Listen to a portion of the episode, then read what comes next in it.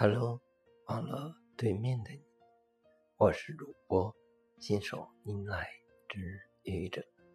今天是星期日，欢迎收听愚者正能量。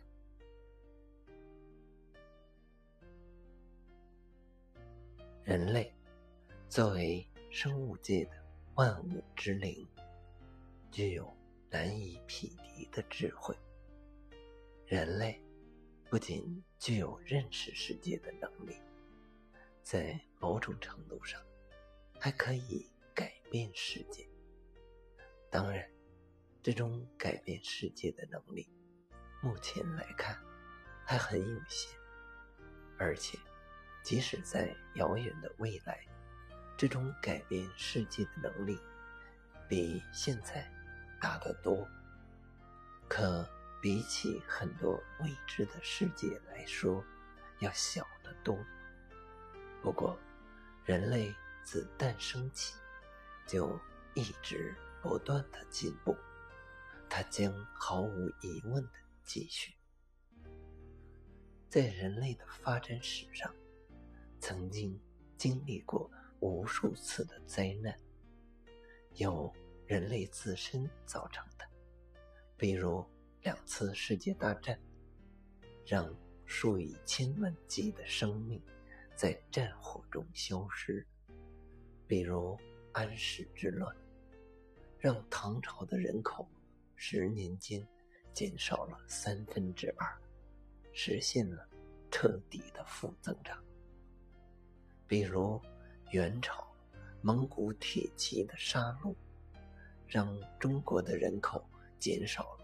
七千万，也有大自然造成的，比如一次唐山大地震就造成二十四万多人死亡，而最多的一次死亡人数是明朝时期的华县地震，竟然造成了八十三万人死亡，而这和中世纪。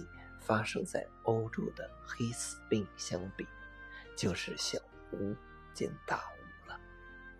当时，欧洲死亡人数达到了总人口的三分之一，两千五百万；全世界更是达到了七千五百万，简直太可怕了。今年，新冠肺炎在中国。在全世界蔓延开来，与十七年前的非典相比，病例及死亡数量、疾病波及的范围及影响，远远超过了二零零三年。截止到目前，中国累计发现病例八万多人，死亡三千多人，美国病例。达到了九十六万多人，死亡五点四万人，仅相当于中国一个省大小的意大利，达到了十九点五万人，死亡二点六万人。西班牙病例达到二十二点三万人，死亡二点三万人，全球病例达到了。近三百万人，死亡二十万多人。这些数字非常的触目惊心、痛心之余，我们也在深思如何减少灾难、降低灾难带来的损失和伤害。人类的战乱，我们希望通过反对战争，争取和平。来避免自然的灾难，我们希望通过认识世界、爱护环境、与自然和谐相处来减少。对于瘟疫，我们希望通过发展科学、认识病毒，人类携手合作来战胜。也许对于人类来说，灾难是。不可避免的，但灾难挡不住人类前进的脚步。